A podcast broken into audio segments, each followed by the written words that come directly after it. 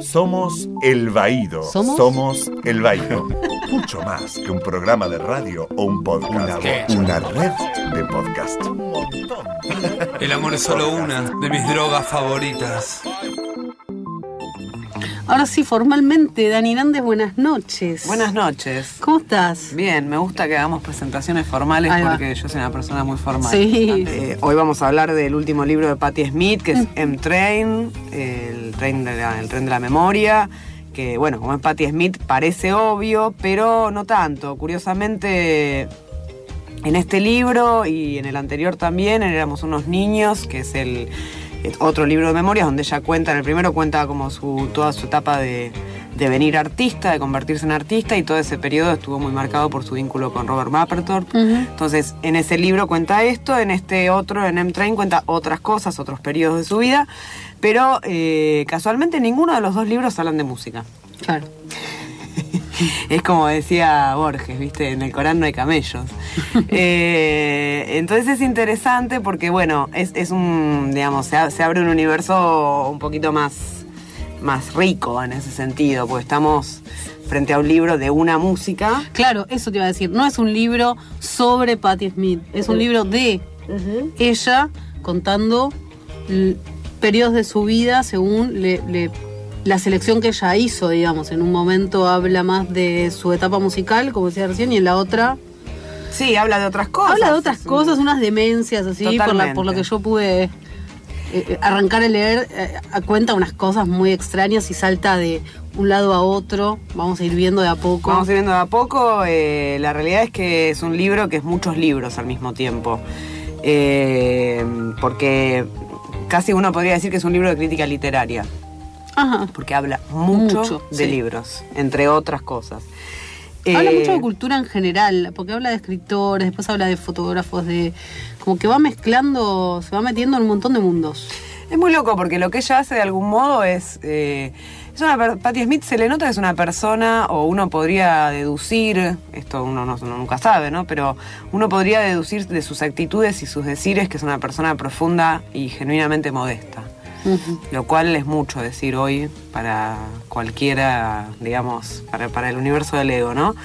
Eh, a tal punto, y acá es un, hay, un, hay un nudo que es interesante, que hablábamos hoy un poco de, ella cantó en la, en la entrega del Nobel a Bob Dylan, y acá tenemos todo un tema, ¿no? De- del el Nobel de literatura que se le otorga a un músico, etcétera.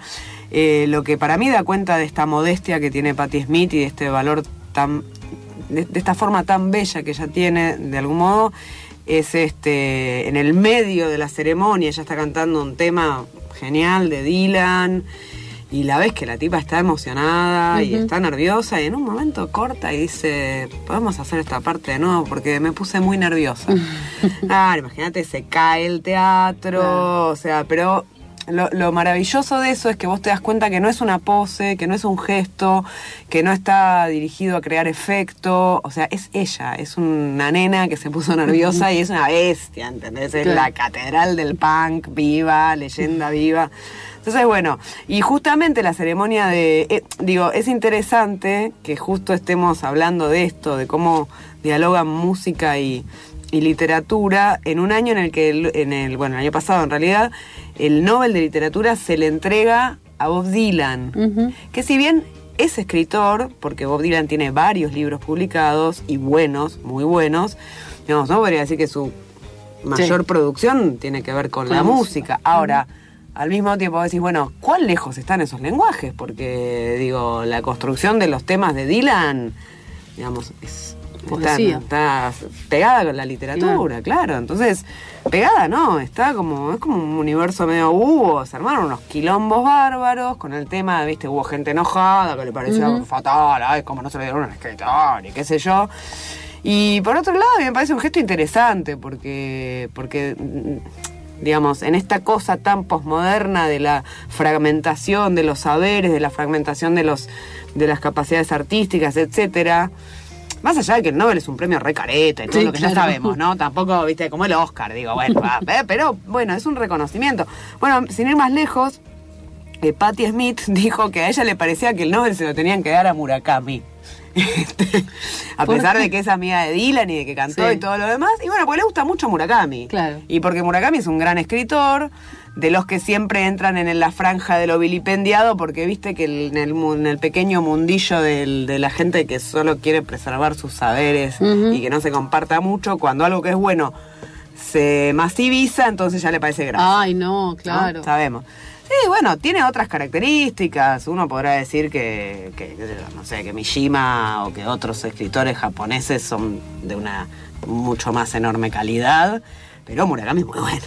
Y viene con una producción que Claro. no lo pueden parar con nada. Saca, no sé, la cantidad. Y es bueno, es bueno, es bueno. Entonces es curioso porque ella salió a decir eso, justamente, que a ella le parecía que el Nobel se lo tenían que dar a, a Murakami, pero después cantó Claro. y es, digo, amiga de Dylan, ha hecho giras con él y todo.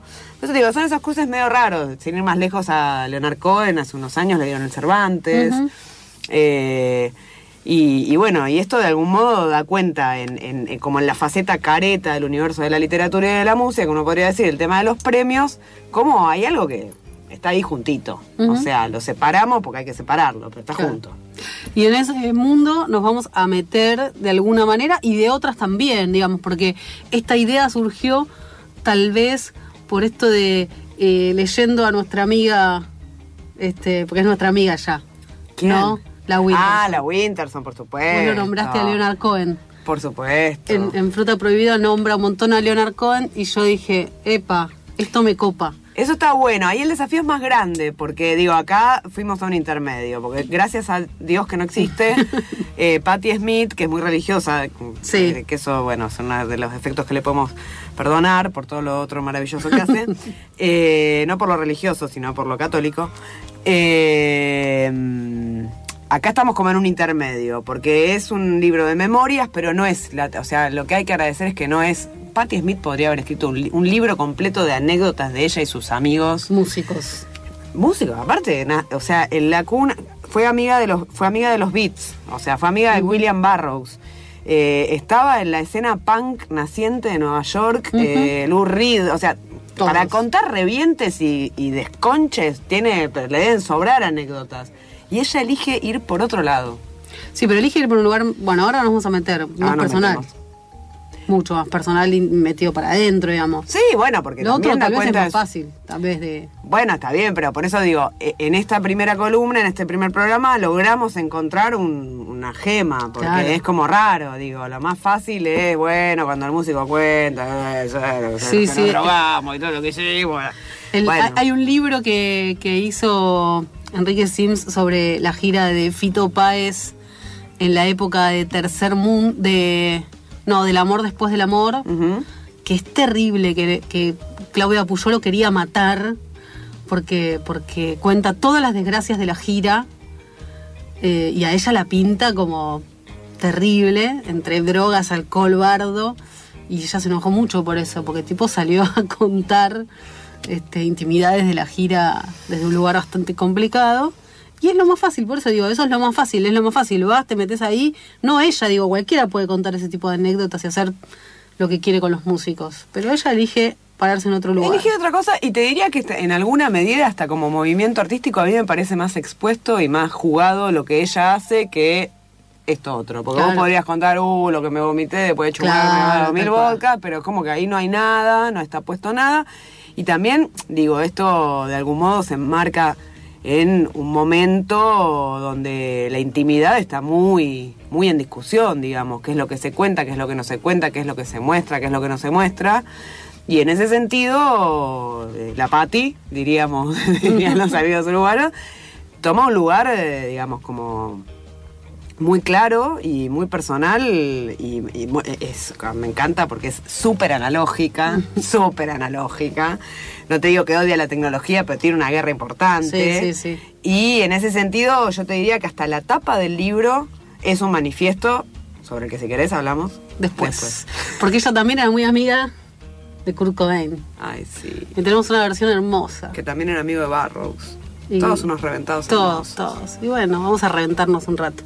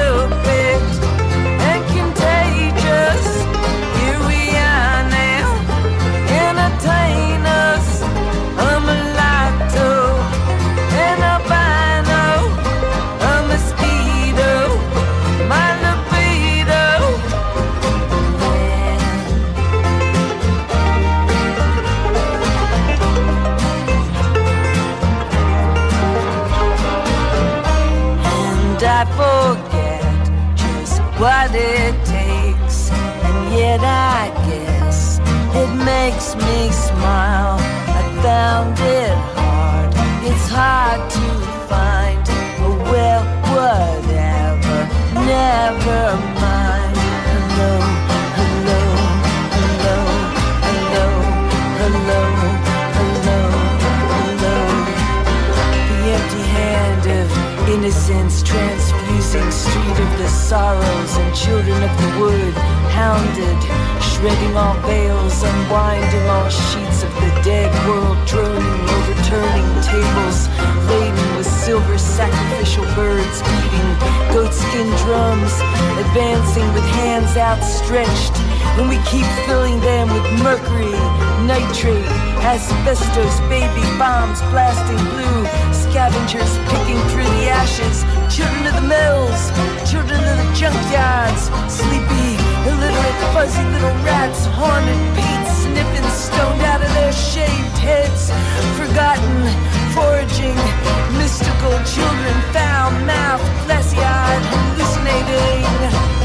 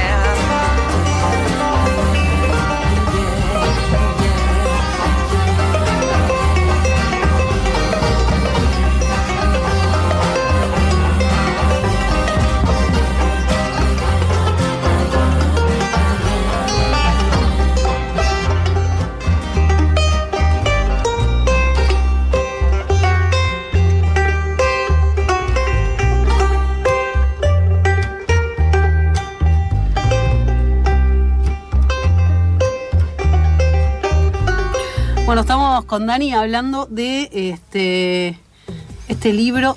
¿Son dos nada más? ¿Son los dos que tienen, los que tenemos acá en la No, mesa no, de ella Smith, tiene, tiene más? tiene más libros. Tiene, por lo pronto acá se consigue uno que se llama Tejiendo Sueños y otro Un Mar de Coral. Y hay alguna que otra cosita publicada, digamos, más de otra índole.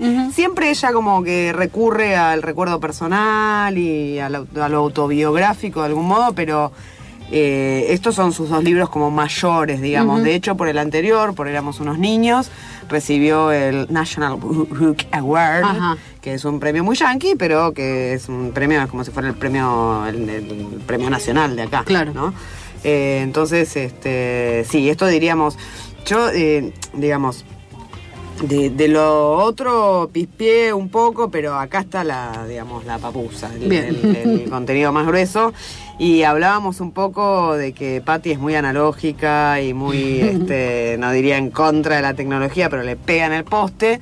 Y. ¿No te llama la atención la tapa? A mí me encanta la tapa porque me encantan los bares. Ella, bueno, para la gente que no está viendo la tapa en este preciso momento, Igual tiene una cara de uranio. Claro, ahí va. Esa, ella está sentada en un café, ¿bien? Y Con tiene- esas tazas grandes. Con esas tazas grandes de café, porque bueno, una de las pasiones de Patti Smith es el café, eso está contado en el libro, pero además tiene una cara, a ver cómo decirlo, una linda metáfora, tiene una cara de culo en la tapa, que no puede más. Sí. Entonces voy a decir una cara de amargura. Y entonces yo todo, el gorro, el saco, que aparte lo describe todo el tiempo, el gorro y el ¿Y saco. por qué siempre está vestida igual? Claro. No sé si la vieron cuando canta, ella tiene Sí, su sí, saquito negro, Sí, su su camiseta blanca. claro, No me cual. hace acordar a alguien. Eh, entonces, no, a mí. A vos, a mí. bueno, a varios de los que conocemos.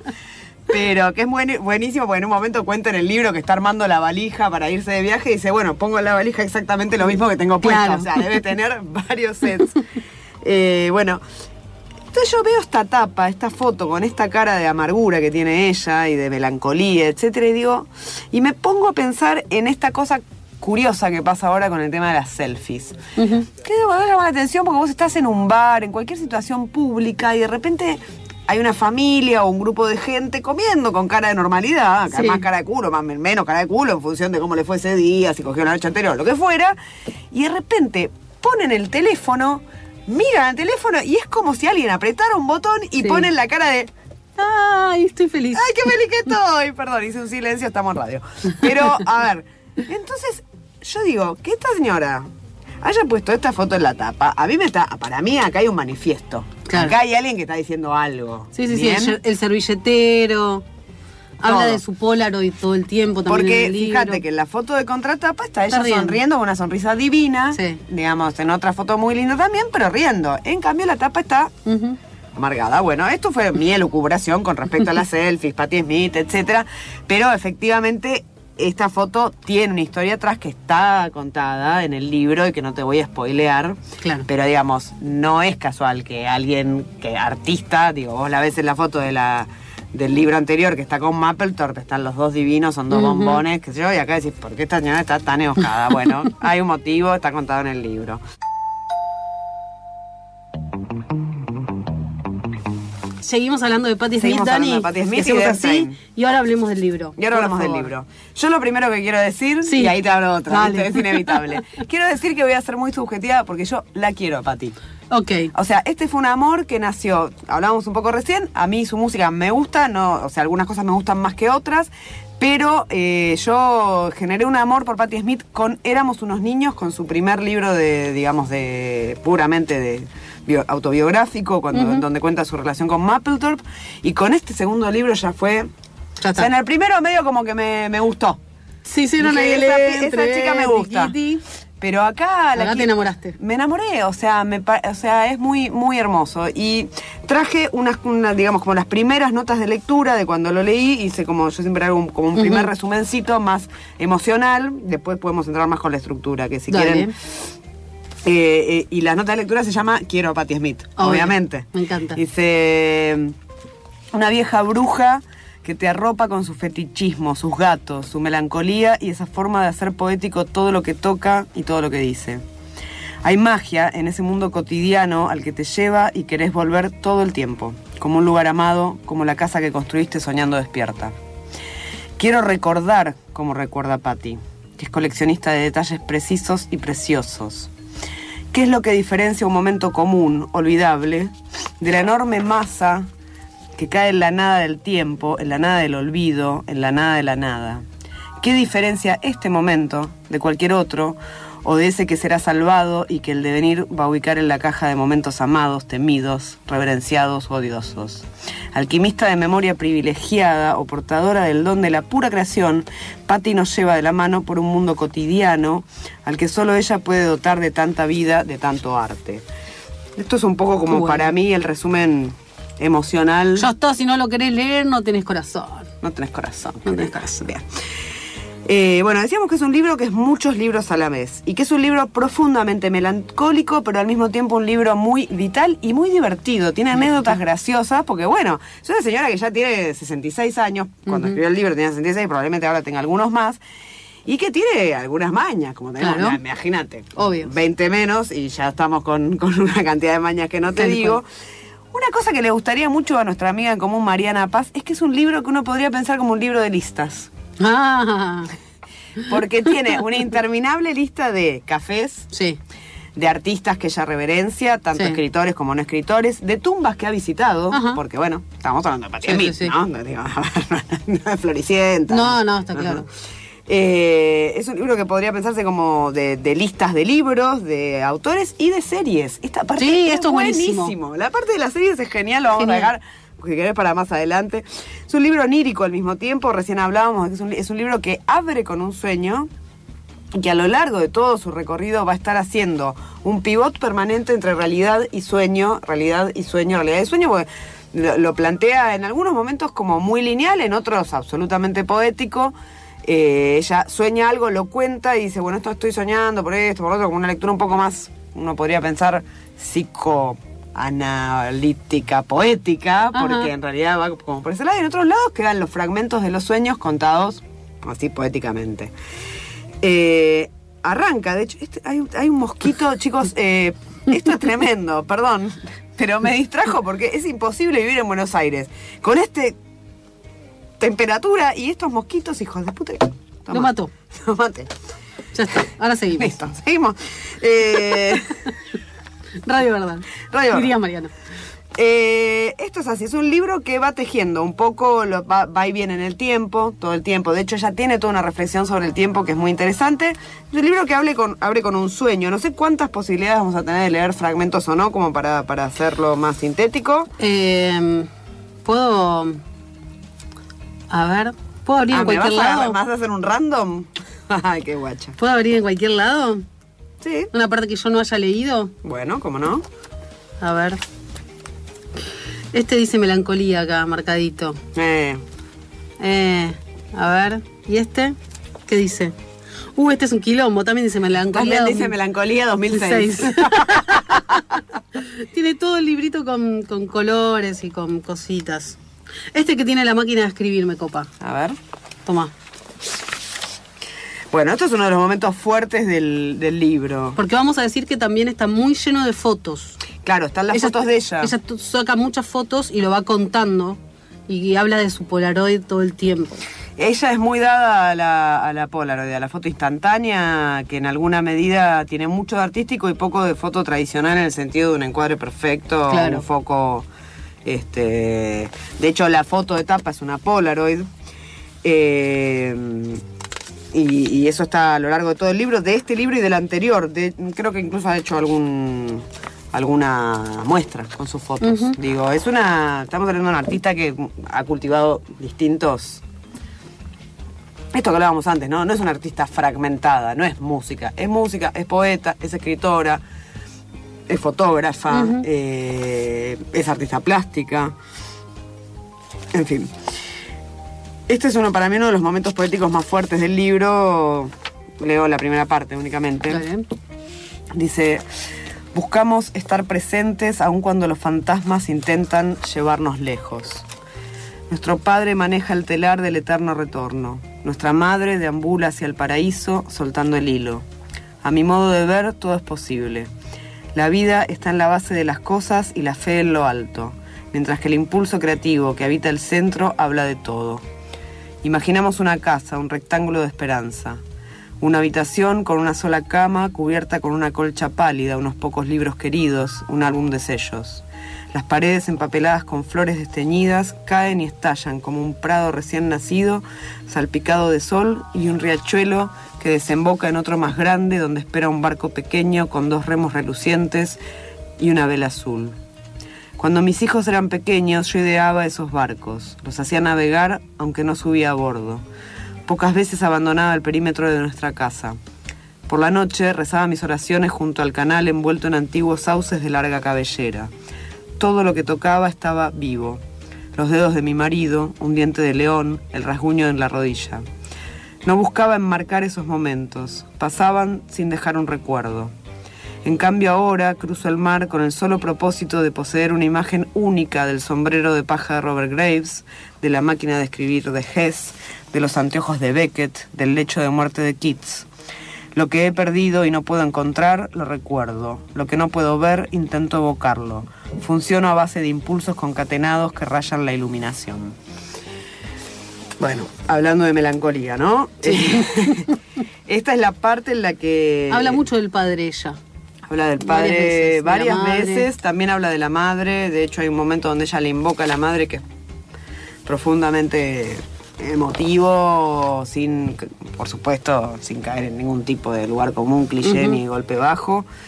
Eh, entonces esto es un poco una, una de las líneas del libro. Por un lado está, ella cuenta, es un libro de viajes, es un libro de listas, es un libro de crítica literaria, pasan varias cosas. Ella va relatando distintos episodios, tiene momentos muy poéticos, muy melancólicos. Estamos hablando de una persona de 66 años que ha atravesado una serie de eventos muy traumáticos, como son, en el término de muy pocos años, la muerte de Mapplethorpe, que fue su pareja inicial y su compañero de comienzo de aventura de la vida, de su devenir artista, eh, de su marido y de su hermano. Todo eso le pasó en un periodo muy corto del tiempo. De hecho, ella estaba retirada del mundo artístico. Ella, bueno, lo que creo que más o menos todos sabemos, eh, década del 70, Horsey, su primer disco, el GBCB, Lou Reed, todo lo que, todo es, Ujú. digamos, ese momento de gran efervescencia, el Chelsea Hotel, todo lo demás, Mapplethorpe.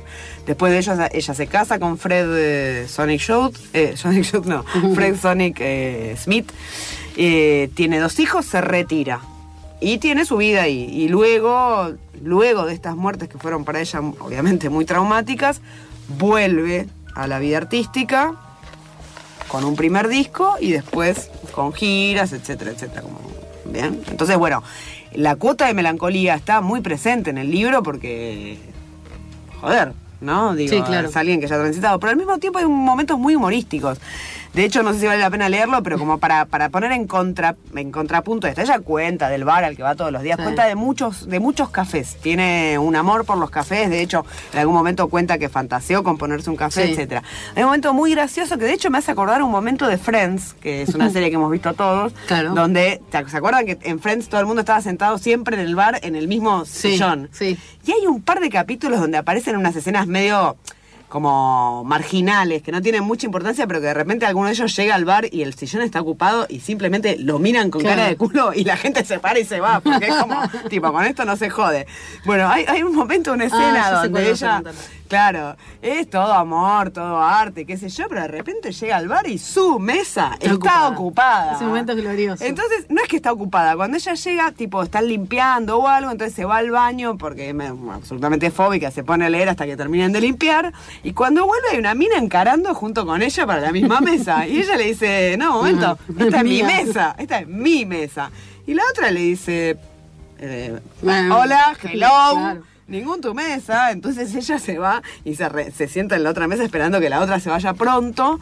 Y la otra no se va y se pone a hablar por teléfono a los gritos. Hay otra, hay otra escena más corta Ah, previa a eso, que ella también llega al bar y había una persona sentada, entonces se esconde, se va al baño a leer. se queda escondida así mirando y dice que pasan como unos 10 minutos hasta que se desocupa la mesa y va rápidamente se sienta. Como lo cuenta más corto, se ve que después No, tira este es otra otro más larga. episodio. Este es otro episodio donde eh, ella empieza, está sentada en la otra mesa mirándola con odio a la otra y empieza a lucubrar, como mira muchas eh, series policiales, empieza a lucubrar cómo la mataría, ¿entendés? Cómo terminaría muerta. Entonces, de repente le agarra como un cargo de conciencia y la voz interior le dice, tanto, tanto, ¿te parece tanto ensañamiento por una, una mesa, mesa? claro. Y la otra le dice, sí, la verdad tenés razón. Y se va. se va al bar porque le da vergüenza.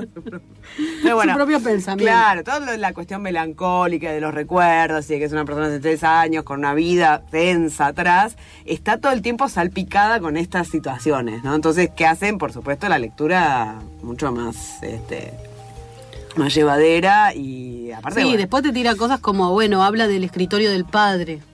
Ella- que ella hereda el escritorio y la silla del padre, y que nadie se podía sentar en esa silla, y habla de Bolaño, Claro. y que se sentó en la silla y que se levantó rápido.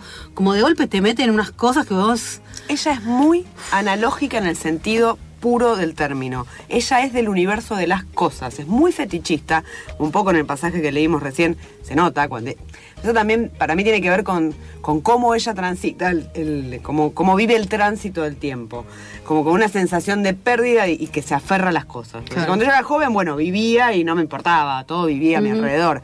En cambio ahora, tipo, y tiene esa cosa de, el, claro, la silla de que era de, de Roberto Bolaño. De hecho, cuando, bueno, no, no, no, no quiero spoilear, pero ella tiene una cosa de, de muy, muy de los objetos. Tiene todo un capítulo dedicado a una, a un abrigo negro que perdió. ¿Entendés? Entonces, y vos lo ves y sentís la desazón de esa mujer por ese abrigo negro que perdió. Porque a veces perdemos cosas muy queridas y esa, es real. Entonces ella, eso, tiene esa cosa muy, muy del detalle. Escuchamos un cachito, la escuchamos un ratito. Dale. Gloria. ¿La tenés por ahí, Sole? Ahí va.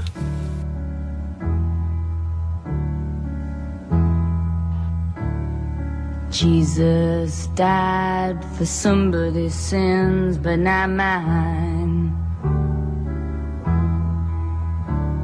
Milton, pot of thieves, wild cord in my sleeve, thick, heart of stone. My sins, my own, they belong to me, me. People say beware,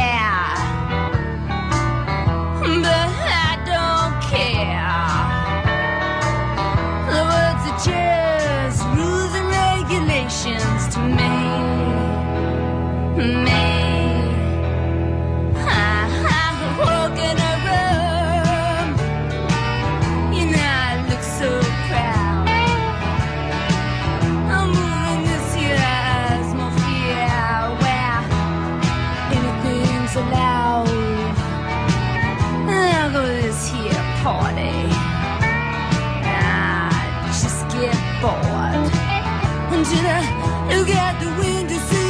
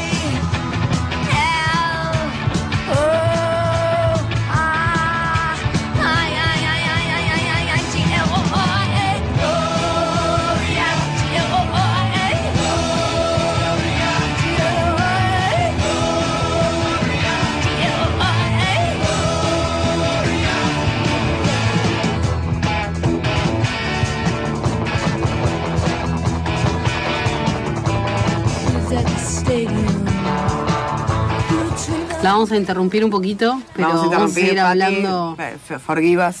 Eh, bueno, vamos, con, esto que decíamos de que también el, el libro, más allá de las partes melancólicas y las partes de, de, mm, de, digamos, de- estrictamente de memoria, porque aparte donde Sí. ella cuenta sus viajes, sus giras, sus, sus libros, todo lo que cuenta, eh, cuenta también algo que es bastante tranquilizante, es que tiene una bruta adicción a mirar series particularmente policiales. Policiales, sí, sí, sí. Bien. Y en esa bruta adicción, y eso me encanta, insisto, para mí los artistas que realmente, por lo menos los que a mí me calan, son los que vos te das cuenta que hay algo genuino. O sea, la tipa no tiene ningún empacho en decir que además de leer a Rimbaud y los, los rusos y qué sé yo, se clava los capítulos de CSI Miami. Sí, sí, lo nombra- lo nombra a Horacio. Horacio.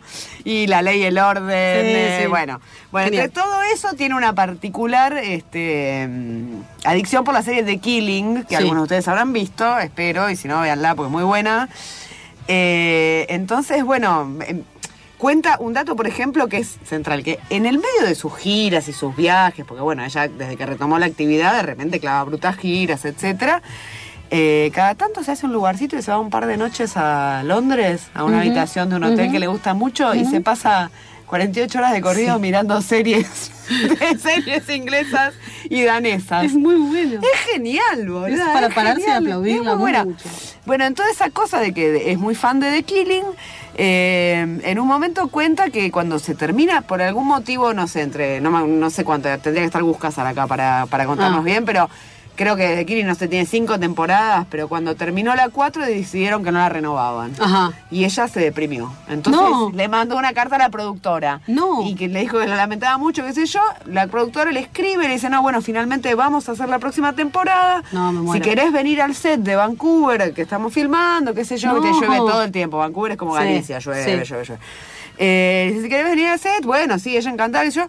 Y le doblan la apuesta y le dicen que además de ir al set, que por qué no viene y hace un cameo. No.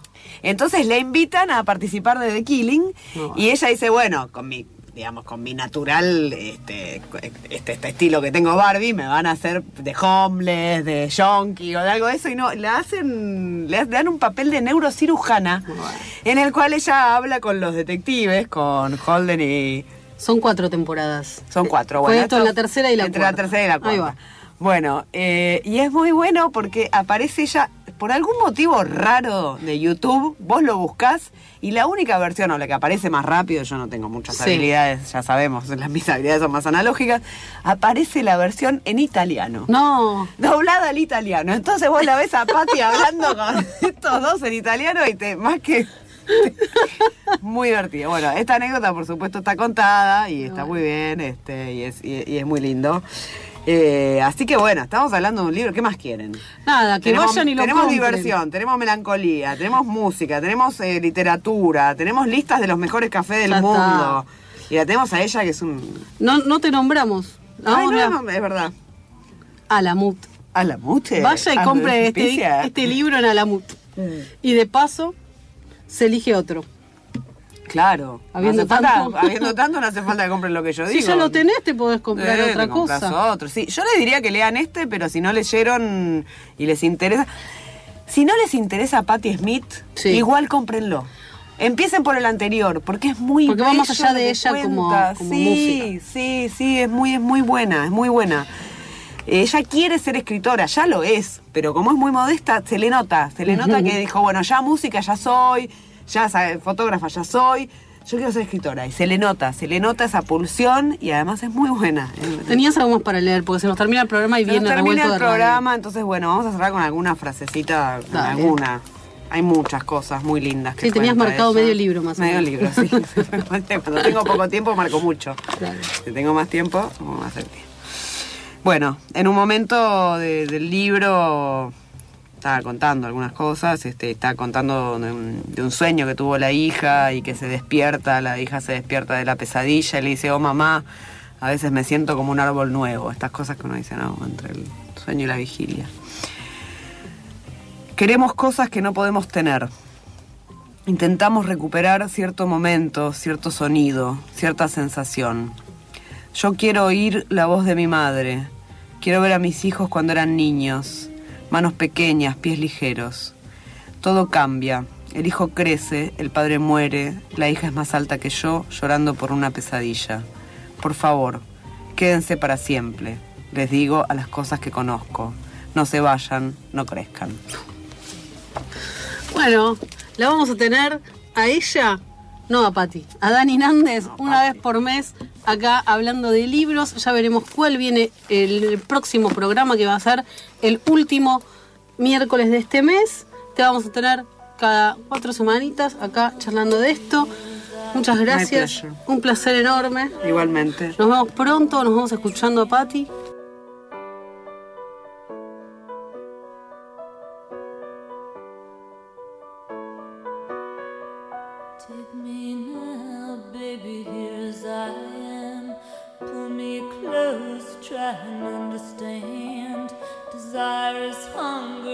The fire I breathe. Love is a banquet on which we feed.